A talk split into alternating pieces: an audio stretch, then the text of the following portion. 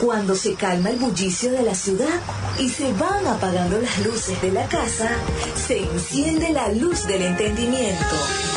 Desde este momento comienza Puerto de Libros, Librería Radiofónica, programa que contiene todos sus elementos tipo A. Puede ser escuchado por niños, niñas y adolescentes sin la supervisión de padres, madres o representantes. Comienza Puerto de Libros, Librería Radiofónica.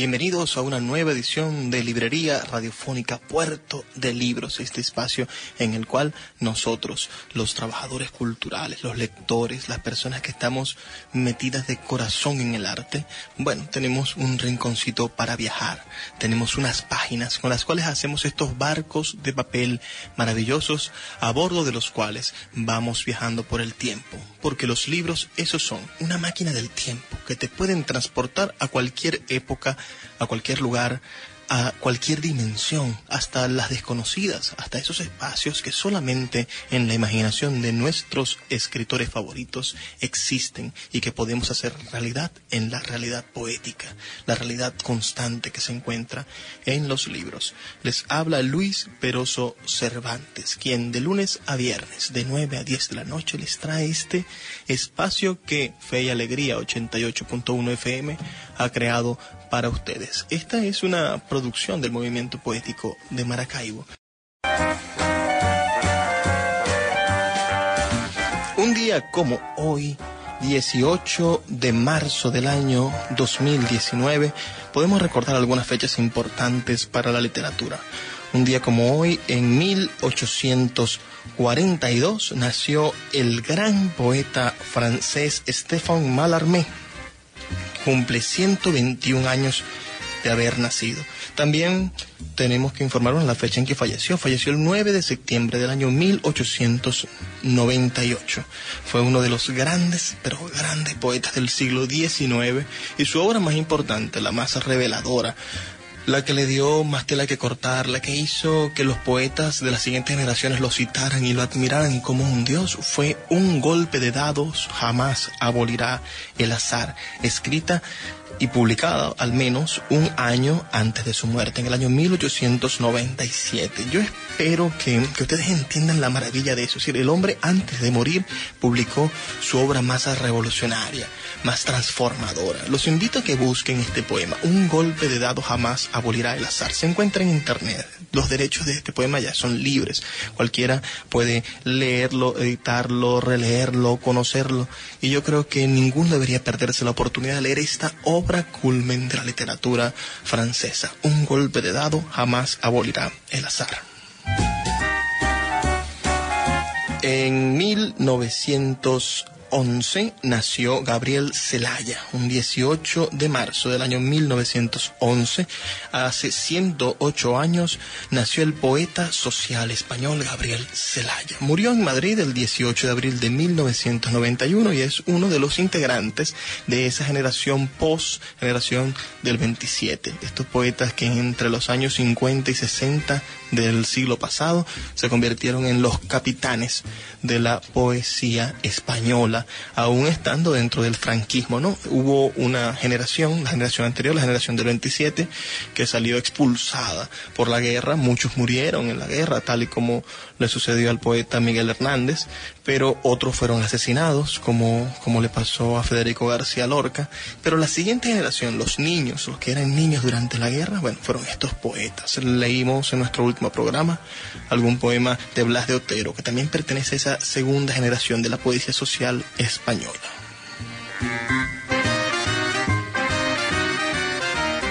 También en 1932, un día como hoy, nació el novelista John Updike norteamericano nacido en Pensilvania el 18 de marzo de 1932, hace 82 años, y falleció el 27 de enero del año 2009. Escribió poesía y también ensayos y ganó el premio Pulitzer en dos ocasiones, en 1982 y en 1991. Una de sus novelas más famosas se llama Corre Conejo.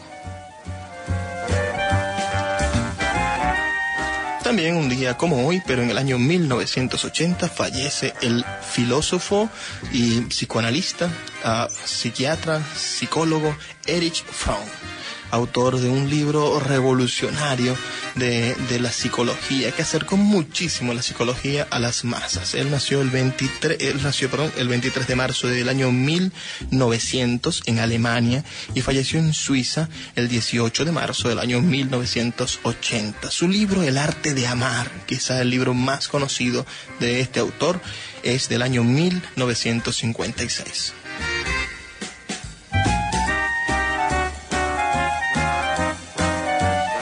El día de hoy vamos a estar conversando de diferentes cosas. Sobre todo vamos a apuntarnos con la lectura de dos libros. De nuestro, en nuestra sección Cada día un libro vamos a estar leyendo Fracturas y otros relatos del gran narrador venezolano Antonio López Ortega. Especialmente su cuento. Vamos a leer este cuento llamado El curso de la Ponguao. Una de las obras maestras de el narrador, novelista y cuentista Antonio López Ortega. Y en nuestra sección Páginas Zulianas vamos a estar leyendo poemas del libro El verano de los tamarindos de la escritora zuliana María Cristina Solaeche, galera, también ensayista y cuentista. En la voz del autor vamos a escuchar un poema del verano de los tamarindos leído por la autora y después conversaremos al final en nuestra sección Cómo piensa la literatura. Voy a dejar con un poquito de jazz para que entremos en calor en esta noche deliciosa y podamos después comenzar con la buena literatura.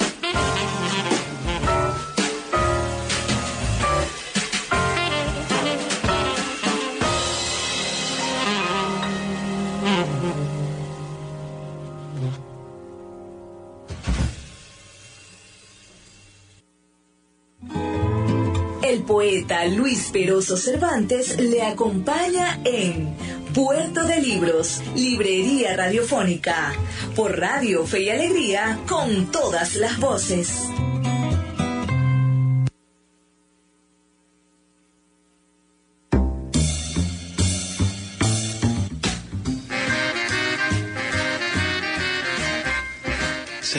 En Puerto de Libros, Librería Radiofónica, este espacio que hemos diseñado para ustedes para hacerlos felices, para transportarlos con los libros. Ahora nuestra primera sección de la noche. Cada día un libro. Puerto de Libros. Librería Radiofónica. Por Radio Fe y Alegría. Con todas las voces.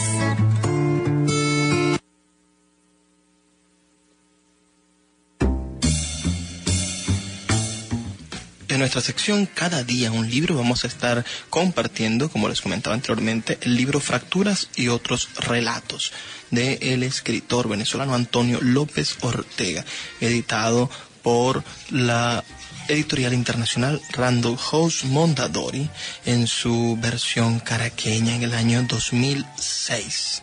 Este, de este libro solamente vamos a leer un texto, un cuento, titulado El curso de la Ponguao. Espero que sea de su completo disfrute. Es un cuento que narra un capítulo real que sucedió en nuestra Amazonas. Quiero recordar a Nicole, quiero recordar sus ojos azules, estriados, dos nebulosas que concentran gases y partículas errantes quiero poner la quietud de su mirada a este vértigo que me consume y paraliza. Si veo a Helene a mi lado, si la veo tiritar de frío, marcados sus senos en la blusa empapada, y estrujarme el brazo izquierdo como si sus manos fueran tenazas, siento que más bien mi cuerpo está extendido, mi cuerpo abierto quiere absorber este espacio inextrincable, este paisaje abarrotado que parece devorarse a sí mismo. Y he visto los ojos de Nicole, mi hija, de ocho años, como disueltos o envueltos por el agua. He recuperado una mueca precisa, austera, su nariz se encoge ante un mal olor y en vano he querido oponerla a este precipicio porque todo es precipicio en este momento. Es el latido de mi corazón y el rápido fluir de las aguas, los loros cantarines que sobrevuelan y el rumor del río contra las piedras. He extraído el agua marina de sus breves ojos y he querido proyectarlo como una cutícula sobre las aguas gruesas, raigales que oscilan entre el marrón oscuro y un, o un rojo emergente. Ejercicio inútil de quien solo puede ver de quien solo puede pensar. A estas alturas, en Chantilly debe ser una referencia remota, un lugar de nacimiento en mi pasaporte, un pueblo de escasas calles y cortas casas. La gente del mundo, nos decimos, viene a probar nuestra afamada crema. De generación en generación hemos batido esta leche con parsimonía, con sabiduría, buscando el punto exacto el punto exacto en el que la crema se cristaliza y se vuelve con sus rizos amarillentos. Los visitantes en verano recorren las calles y van probando las diferentes texturas hasta que, agotados de caminar y de gustar, terminan como lagartos bajo el sol de los alrededores del castillo, viendo las fuentes con sus nobles juegos de agua o recorriendo las terrazas pedregosas por donde alguna vez correteaban caballos. Imagino a Nicole batiendo la crema con la abuela y esa visión me consuela. Vinimos a parar a estas tierras extrañas por un empeño de Helene. Probar algo distinto, decía risueña, con su pelo recogido y su delantal bordado. Un año de trabajo, una ampliación del restaurante para tener una sección de cafetería, ameritaban ciertamente una tregua, un cambio. El aviso de la prensa que ofrecía una ruta de turismo ecológico nos conduce de París a Caracas y desde allí, en un santiamén, hasta la Gran Sabana, la frágil avioneta que supera la selva intrincada y nos va descubriendo los largos ríos serpenteantes, esquiva las nubes con destreza y cae en unos vacíos que hacen temblar el fuselaje. Helene se cuelga de la ventanilla y extasiada recorre con sus ojos el manto vegetal como buscando algún punto de la tierra que no esté asfixiado por ese tentáculo verde e infinito. De pronto se vuelve a la ventanilla y nuevamente risueña me dice, parece brócoli, la selva parece brócoli. Ya en el campamento conocemos al guía Carlos y a una pareja de alemanes de Baviera. Christian e Iken son algo inexpresivos y solo se comunican entre sí. Christian, espigado y rubio, toma fotos sin parar.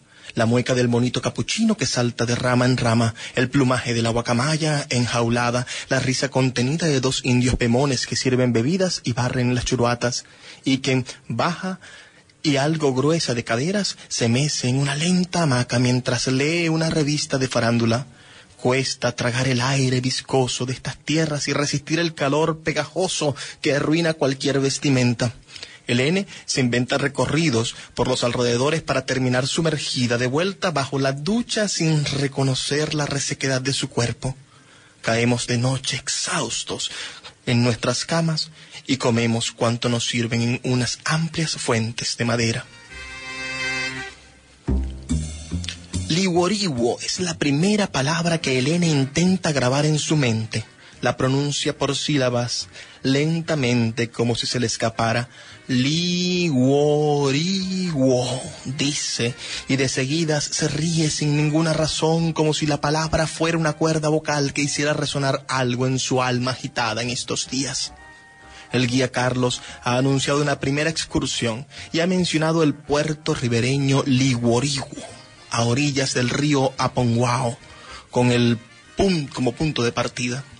Ya verán el salto de agua, afirma confiado en la sobremesa. Es un espectáculo inolvidable. Elene duerme como agitada y esa noche alguno de sus resoplidos ha debido despertarme en plena madrugada. Veo, aún bajo la lámpara de gas, una gota de sudor que le surca la frente mientras afuera el zumbido unánime de millares de insectos tapiza mis oídos. La camioneta rústica que nos lleva del campamento al Iguoriwo va saltando charcos y triturando maderos caídos. Carlos conduce con dificultad y nos va bamboleando en los asientos traseros. El alemán Christian, alzado como un gigante en el borde de la cabina descubierta, enfoca ángulos en medio de la espesura, ramas salientes o floridas, otras monos capuchinos, aves suspendidas en los cielos con las cabezas de alfileres. El trayecto nos deposita cansados y mareados en las orillas del río Aponguao. Liworiwo se nos revela como un atracadero fangoso con tres casuchas deshechas y un muelle destartalado cuyas bases apenas resisten el empuje de las aguas. En este punto la selva se detiene, desalentada, y ofrece un respiro, un desfiladero donde los suelos secos se reconocen y se mezclan como las aguas de la orilla para formar pozuelos marrones, espejos turbios, donde nada se refleja serpenteando ya en bajada, cabeceando conforme las ruedas se hunden o afloran, hemos comenzado a oír el rumor del río. Primero, una caricia en nuestros oídos como de zancudo que va y viene, luego una vibración más homogénea de susurro líquido y por último, ya casi en la orilla, un tronar hondo, milenario, que se vuelve agudo cuando las rocas dividen las aguas y grave cuando el río corre en, a sus anchas. Ese bramido, de tan regular, se convierte en un segundo grado de silencio, nos atemoriza a primera vista o a primera escucha el majestuoso cuerpo de agua que se arremolina por momentos en la orilla y corre raudo sobre el lecho salvando la gravidez de su propio tamaño, impone un sentido unívoco a las cosas. Se diría silencio congelado, plenitud engendrada a fuerza de zozobra, vida arrancada a un cuerpo que elabora sus muertes sucesivas conforme avanza. Este es el río Aponguao y siento que Elene lo percibe sin que pueda decírmelo apenas me estruja el brazo izquierdo con la mano nerviosa, como si la sola visión del río pudiera arrastrarla hasta la caída y desmembrarla sobre las rocas filosas.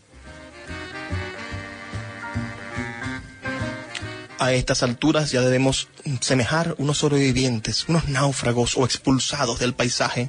Somos cuerpos sudados, resentidos, que pierden la memoria de sus hábitos y solo responden a los impulsos del entorno. El guía Carlos le hace señas a un indio pemón y éste se aproxima con no pocas maniobras, una curiara, con una curiara al atracadero, un motor fuera de borda de 40 caballos ronronea y expulsa escupitajos de agua que repercuten en la superficie y enrarecen el espejo suspendido del río. La alemana Inken pasa los pocos maderos del muelle y logra abordar la curiara con ayuda de su gigante Christian, mientras Elene y yo nos acomodamos en el otro borde para equilibrar la embarcación. Entre nosotros todo ha sido hasta ahora señas y gestos amables. Nosotros hablamos alguna noche de Chantilly que no conocían y ellos de Múnich que sí conocíamos en un código secreto donde algunas palabras francesas calzaban entre vocablos alemanes. Seguimos a la espera de que Carlos embarque cuando de una de las casas de la orilla sale un hombre con una sotana y una mujer con un crío entre los brazos y otros cinco niños que la rodean. Los veo conversando por minutos y luego aproximarse al muelle. Carlos se presenta al párroco, nos presenta al párroco de Tumeremo, Ricardo Benedetti, y a la maestra Cruz Basanta con sus seis hijos. Entendemos de inmediato que todos abordarán la embarcación y compartirán con nosotros el viaje hasta el salto de la Ponguao. Cristian no se siente cómodo con lo que considera una intromisión y le dice a Carlos algo ininteligible con el ronroneo del motor que disuelve el aire. La curiara construye su lenta deriva, como si solo el impulso del río bastara para, no, para moverla. El puerto de Liguoriguo es un punto de barro en el horizonte cuando Cristian se va hacia la proa, se alza como un vigía y comienza a tomar fotos de las piedras sobresalientes y de las orillas saturadas de vegetación. Los niños traman un murmullo sostenido, pero no se separan de sus banquetas, como si el temor ancestral los retuviera y les indicara que la única libertad de la travesía es la mirada. De vuelta a su puesto inicial, adivinando los huecos que dejan entre sí las banquetas paralelas con los zancos de sus piernas, Cristian nos ha condescendido tomarle una foto a ese grupo que para él son nativos. El revelado posterior en Múnich ha debido resaltar las cinco caritas mestizas, el rostro adusto de la maestra con el bebé envuelto en las telas y la circunspección del cura, con no poco sudor en la frente, que un pañuelo blanco sucesivamente seca. Inken llorará sobre esas fotos y las colocará en el reborde de la chimenea casera al lado de sus abuelos germánicos y de sus futuros descendientes. Río abajo, con una aceleración creciente y un rumor que las aguas enturbian, amplifican como un eco permanente. Se, se, tratará como si de un rumor que las aguas amplifican, como un eco permanente se tratara, la curiara avanza dubitativa. Por momentos el motorista Pemón ha jugado a poner el motor en retroceso para contener el empuje de la corriente y suspendernos en un punto estabilidad aparente que nos ha maravillado y ha impulsado a Cristian a tomar nuevas fotos. A solo 60 metros del salto, donde una cuerda suspendida de la orilla señala el fin de la travesía y el comienzo de una imaginaria zona de confort, Christian enfoca las nubes de vapor que se desprenden al final del río y permite adivinar la vertiginosa caída. El ruido profundo, vertical, ensordecedor se va apoderando del ánimo colectivo y nos paraliza como víctimas de una voluntad mayor. Los niños se crispan, endurecen sus bracitos a ambos lados de las banquetas y sienten como un rocío les limpia los poros de la piel. La mano extraviada de Karina, la niña de ocho años de la maestra Basanta, ha sujetado la mía con fuerza inocente y a mí me ha parecido ver o sentir la manito de Nicole, distante pero extrañamente cercana. Una maniobra postrera del motorista nos acerca a un claro en la ribera izquierda, suerte de mirador, del salto. Nos descendemos con ánimo de grabar esa última imagen de la cascada salvaje a escasos metros de la caída. El cuerpo de agua se disuelve en una nube omnipresente, como si los cielos hubieran bajado a la tierra y el tronar de tempestades variables sonara al unísono.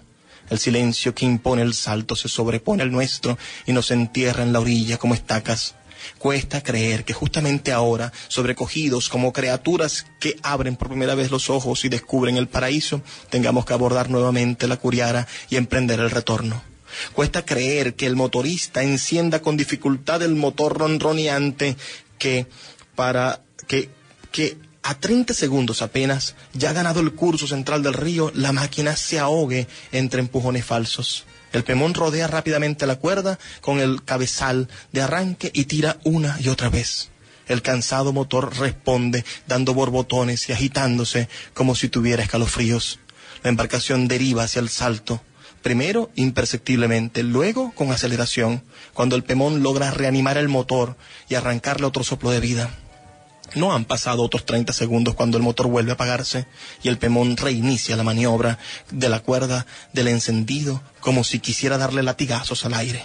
Es difícil describir dónde estábamos mientras todo esto sucedía porque estábamos en la embarcación, sin duda, pero a la vez veíamos la cadena de acontecimientos como si estuviéramos afuera, como si nos hubiéramos quedado en la orilla de, nuestro salto y quienes hubieran embarcado fueran otros, quizás nuestros cuerpos absortos, liberados del alma que ya flotaba junto al vapor del salto.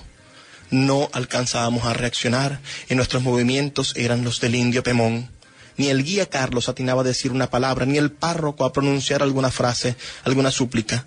La curiara deriva hacia la cuerda de seguridad y justo al pasarla por debajo el pemón logra en un latigazo extremo reanimar el zumbido y remontar el trayecto aguas arriba. Un suspiro tácito ganaba los corazones, una tregua apenas 30 metros recuperados que se apagaba con el último empujón epiléptico del motor. Al traspasar nuevamente la cuerda de seguridad, a solo 60 metros del salto, el guía Carlos grita que tenemos que abandonar la curiara. No explica cómo ni hacia dónde, pero argumenta que hay que ganar orilla a nado. Christian es el primero que reacciona, se yergue como un titán y se lanza al agua arrastrando a Iken de su la mano. Bracea con dificultad, pero la corriente, más benigna con los cuerpos que con la curiara, los deja atrás de la embarcación. Carlos le pide entonces al párroco que salte, que salve su vida, pero Benedetti ya ha juntado las palmas a modo de plegaria para encomendarse al Supremo. No nadan, alcanza a balbucear. Los niños no nadan. Salte usted, que mi salvación está con ellos. Cruz Santa aprieta el bulto viviente que respira entre las telas y los niños la rodean como una cadena humana. Es allí cuando el guía Carlos me increpa que salte y yo estrujo la mano de Helene sin saber qué hacer Faltando 40 metros para la caída libre, Carlos salta impulsándose desde la popa y nada, como un poseso, buscando la ribera izquierda. Quise abrazar a Karina y llevármela. Quise tomarla de la mano y saltar junto a Elene para salvarle la vida. Yo miro a la maestra Cruz, yo la estoy mirando todavía, como buscando su consentimiento, como aguardando un ápice de aprobación. Pero el padre me da a entender que es inútil, que no podré con ese cuerpo inerte y la furia de la corriente a solo 30 metros de la catarata. Dejo entonces el bracito de Karina, lo sujeto nuevamente a la banqueta y lo abandono como un madero flotante. El agua que, me, que me reciba al saltar es un agua fría, viva, que me arrastra los pies a una velocidad mayor de la, que de la superficie. Intento flotar aún junto al N y bracear y patalear con rabia hasta ganar con dificultad la orilla izquierda a solo diez metros del salto. La última imagen que retengo es móvil quiere mostrarme la mancha oscura de la sotana al lado de otra multicolor que confunde carne y vestimentas. Quiere mostrarme la curiara sumergiéndose en la nebulosa de agua y el pemón de pie que insiste en darle latigazos inútiles al motor. Ya de vuelta en Chantilly, no sé qué orilla verdadera habré alcanzado, ni qué tipo de salvación. Solo sé que el curso de la Ponguao corre por mis venas en lugar de mi sangre y al cabo de los años me limito a abrazar a Elena en las noches de invierno y a sujetar, camino del colegio, la mano fría de Nicole, como si de la mano sumergida de Karina se tratara.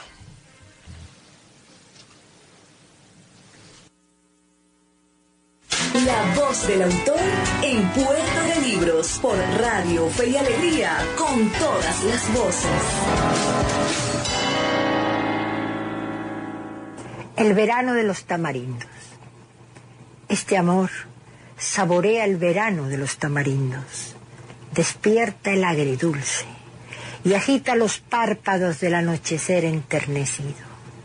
Son los deseos asomados al fogón del cacao, al ventanal de flores amarillas, gritando sus voces desnudas nuestras bocas. Este amor saborea el verano de los tamarindos oculto tras el viento cantarín, en la tierra de mis poseídas siempre vivas. Amarnos con ocho, ocho lunas, siete escamas en el alma presentida, el placer tejiendo entre los dedos su danza, cuando se extiende el goce entre las pupilas y revolcando los colores sus cayenas.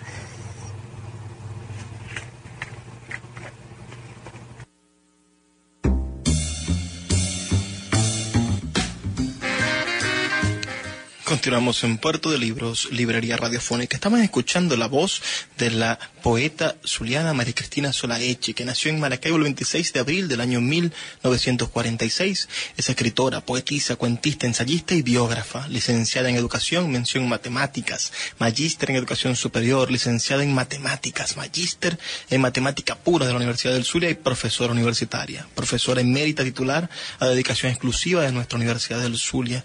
Dictó las materias cálculo 1, 2, 3, 4 y 5, geometría, álgebra lineal, historia de la matemática y cátedra del pensamiento libre de pregrado, autodesarrollo y posgrado. Fue fundadora de la biblioteca de Cultura General Teresa de la Parra, de la Facultad de Ingeniería, miembro de la Comisión de Cultura de Luz, colaboradora en la parte poética por Venezuela de la revista Sensibles del Sur en Argentina, miembro de la Casa de la Poesía Mercedes Bermúdez de Belloso, la Peña Literaria César David Rincón, la Sociedad de Escritores del Estado Zulia, la Sociedad de Escritores de Venezuela, la Sociedad Bolivariana de Estado Zulia y de la Asociación de Profesores de la Universidad del Zulia en el campo de las matemáticas tiene una extensísima, extensísima participación. Sus libros son Las Ceratias de Barro y Fuego, editado por Artesa en 1992, Omar Cayán, Las Matemáticas, La Nada, El Vino y la Amada, editado por la Universidad del Sur en el año 2002, Amor Asoma,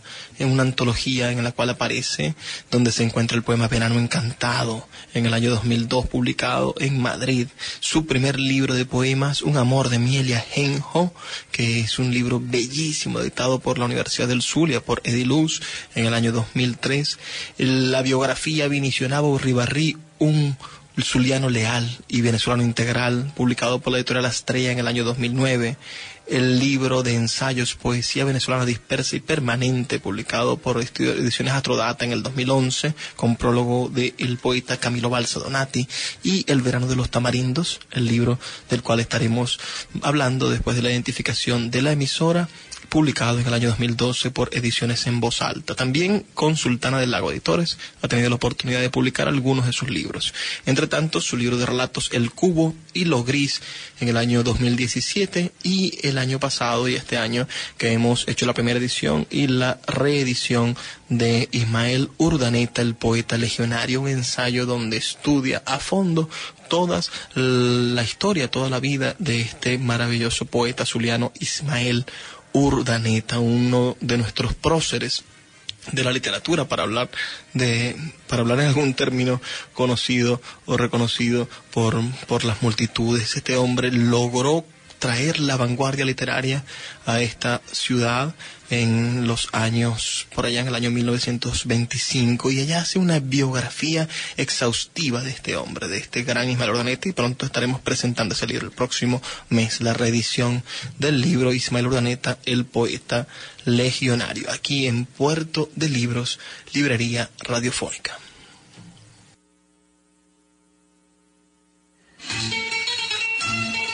Páginas Zulianas, en Puerto de Libros, Librería Radiofónica, por Radio Fe y Alegría, con todas las voces.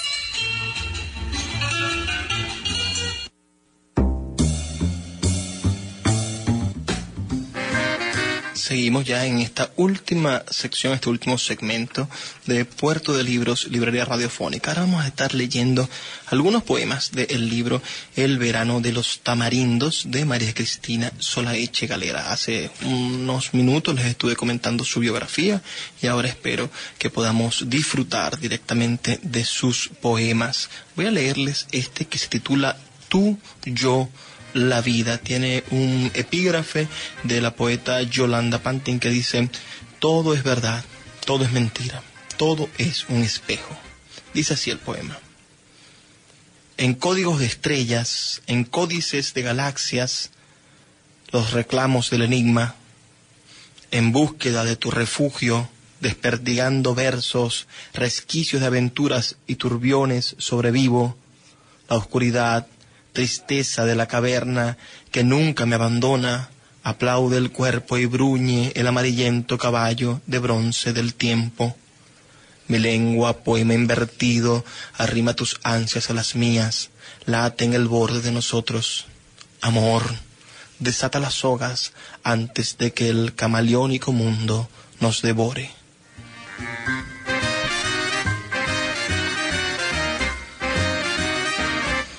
Es interesante conseguirnos a esta escritora. Es un amor maduro el que ella canta. Es un amor donde revela en más de uno de los poemas que es una mujer mayor la que está amando, la que está entregándose desenfrenadamente al amor. Entonces, en, esa, en ese contexto, conseguirnos con una escritora que después de los 60 años se entrega al amor, lo hace con una sabiduría erótica diferente a la sabiduría erótica de la juventud, que todo es en la, en la agresividad del encuentro, en, en la rapidez, en la pasión. Aquí hay un, disfrute de, de, lo, de, de lo carnal que es más paciente, que es más suave, que se distrae, pero se distrae con placer en los pequeños detalles. Les voy a leer este texto de El verano de los tamarindos de María Cristina Solaeche que se llama Cantares para mi hombre. Bésame los besos de mi boca, sigue las huellas del regocijo, el más hermoso de los hombres. A tu lado, toronja, sándalo, canela, zumos de mis deseos, cosquilleo, azulejos revolotean, paladean mi fruta grana, y espía tras la celosía de mis pupilas. Tiene brotes floridos mi vientre, deja oír la tierra, el ronroneo del tigre en mi garganta, anhelos en el alma festoneada, arranca estos collares, mordisquea mi cuello, imagina mis pechos triscando sobre tu pecho, bordones los labios, púlsalos, cifra del abaco de nuestro mundo canta mi cuerpo enredado en el tuyo. Así dice este excelente poema de María Cristina Solaeche Calera.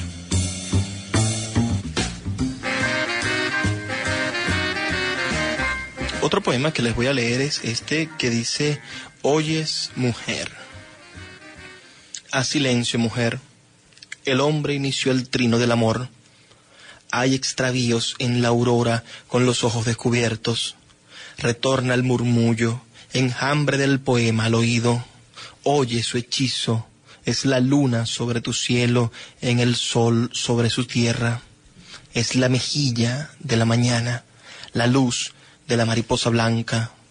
Oye, mujer, es el eco de su caricia en el acantilado del cuerpo, manojo de brasas, duende lenguaraz, chispea la mirada, araña inescrupulosa, pulsera granate danza en los tobillos, retoso del viento fractal, la brisa del vientre. Ríe tu cuerpo, tiemblan los pasos, ríe tus sueños, tiemblan los labios, es la rosa de los vientos.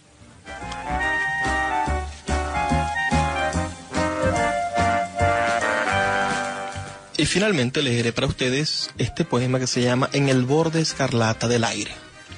Y dice así.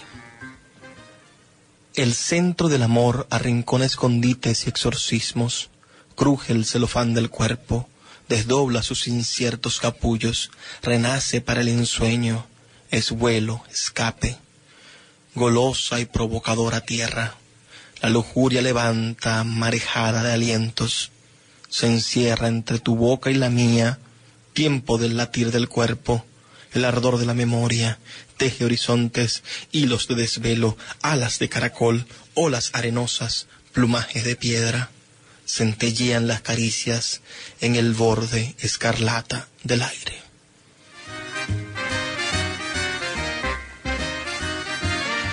Bueno, con estos mensajes yo quería terminar este programa de hoy que ha estado dedicado definitivamente a encontrarnos con dos realidades, ¿no? esa tragedia que narra Antonio López Ortega en su texto Fractura y otros relatos y el cuento El curso de la Ponguao que tuvimos la oportunidad de leer completo y el verano de los tamarindos de María Cristina Solaeche, galera esta autora zuliana, que los invito a seguir su blog, El verano de los tamarindos. Pueden entrar en mariasolaeche.blogspot.com y encontrarán sus trabajos de ensayo, sus cuentos que son maravillosos y sus poemas que comparte con nosotros todo el tiempo. Es una mujer incansable, verdaderamente para la actividad literaria y nosotros desde aquí le enviamos un fuerte y caluroso abrazo diciéndole que no detenga su marcha literaria, que muchos estamos siempre pendientes de todo lo que produce, de todo lo que hace, de todo lo que es su trayectoria como escritora, que es insalvable esa trayectoria, es gigantesca.